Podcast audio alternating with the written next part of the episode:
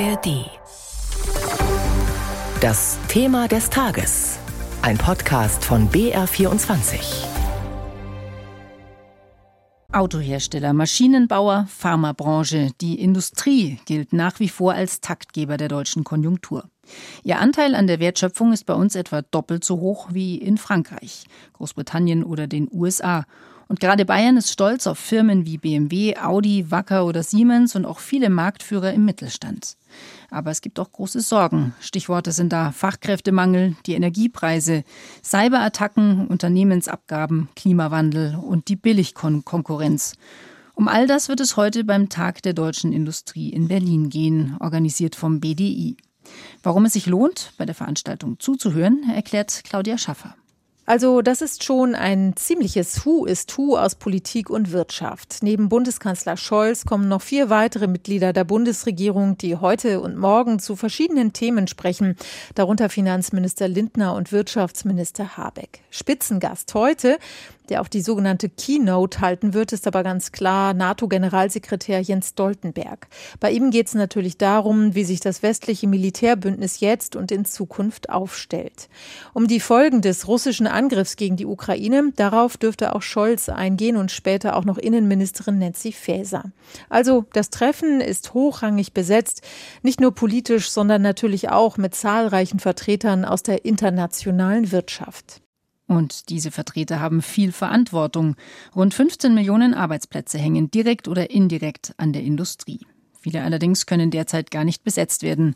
Woran das liegt, was dagegen getan werden könnte und wieso nicht nur in der Industrie die Forderungen nach der Vier-Tage-Woche und mehr Geld momentan so laut sind, Darüber hat Florian Haas mit Marcel Fratscher gesprochen. Er ist Professor für Makroökonomie an der Berliner Humboldt-Universität und Präsident des Deutschen Instituts für Wirtschaftsforschung DIW.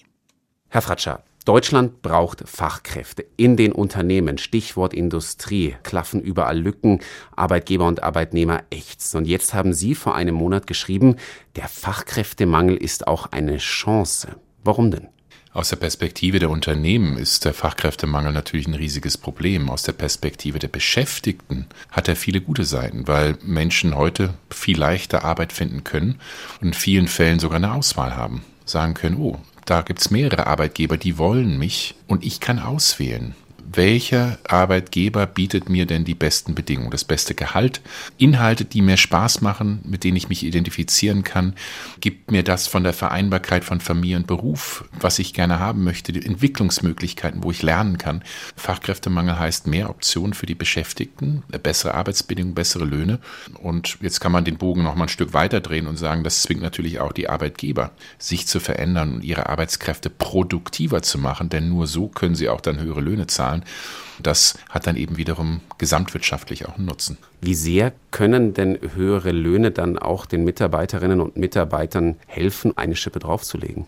Höhere Löhne in diesen Zeiten bedeuten erst einmal Schutz, denn die Inflation im vergangenen Jahr und auch in diesem Jahr ist höher als das, was die Lohnentwicklung ist in fast allen Bereichen. Höhere Löhne sind aber auch in der Zukunft eine Chance, Menschen mehr zu motivieren. Wir wissen aus vielen Studien, Beschäftigte sind loyaler, sind produktiver, wenn sie sich fair behandelt fühlen.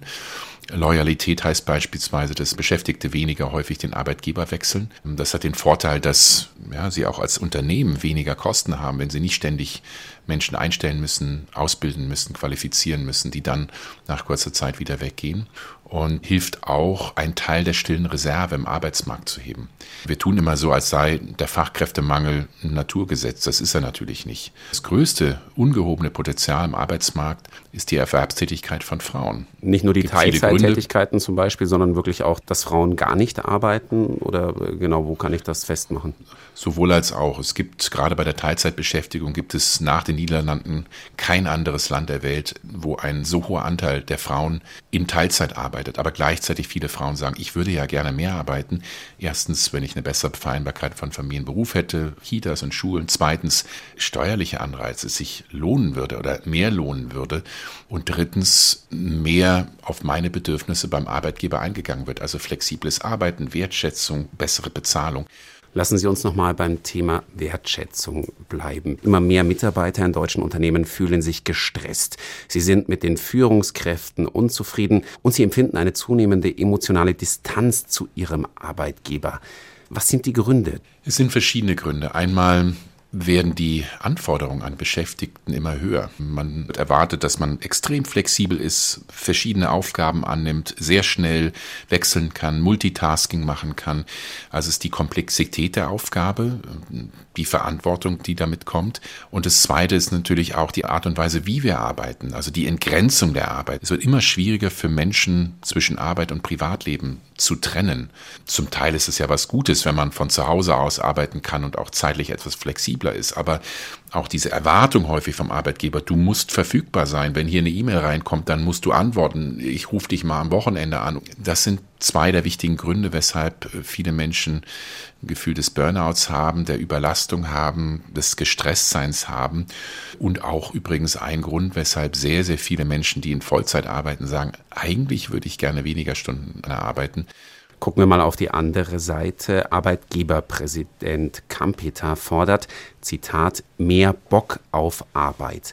Frei übersetzt schwingt er ein wenig mit, wir sind alle etwas faul geworden. Ist dem so?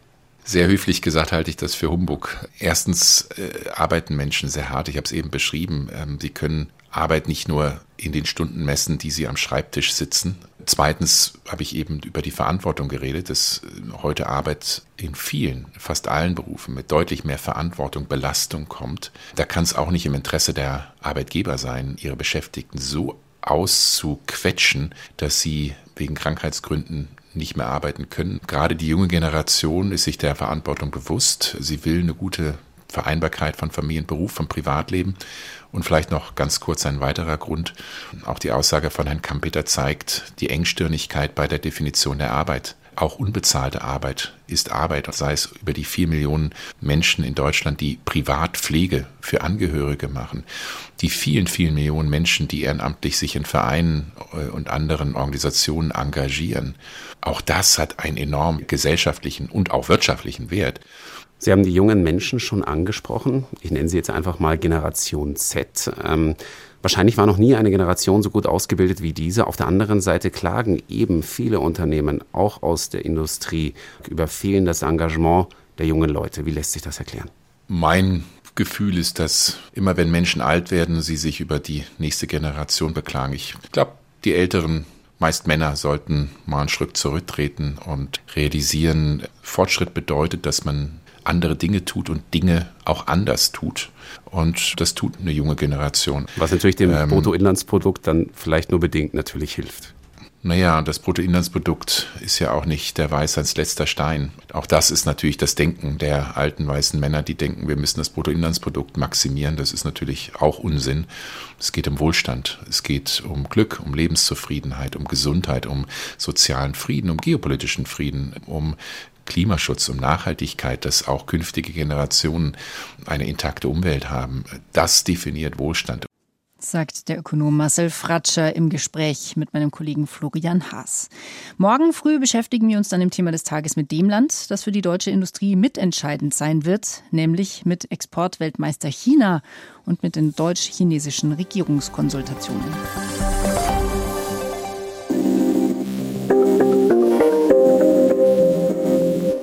Wenn du keine Lust mehr hast auf schlechte Nachrichten, dann ist unser Podcast vielleicht genau das Richtige für dich. Dreimal besser. Das ist der Infopodcast von BR24, der dir so ein bisschen Hoffnung macht. In jeder Folge sprechen wir über ein aktuelles Nachrichtenthema und stellen dabei immer drei Lösungswege vor. Zum Beispiel Medikamentenmangel. Was kann man konkret gegen Engpässe machen? Oder wie können wir die wirtschaftliche Abhängigkeit von China verringern? Oder wie können wir den Menschen im Iran helfen? Ich bin Kevin Ebert. Ich bin Birgit Frank. Wir sind die Hosts von Dreimal Besser. In Dreimal Besser schauen wir nach vorne und darauf, wie es besser laufen kann. Weil das Schöne ist, es gibt meistens schon echt gute Ideen, wir machen die nur sichtbar. Jeden Freitagmorgen gibt es eine neue Folge, unter anderem in der ARD Audiothek.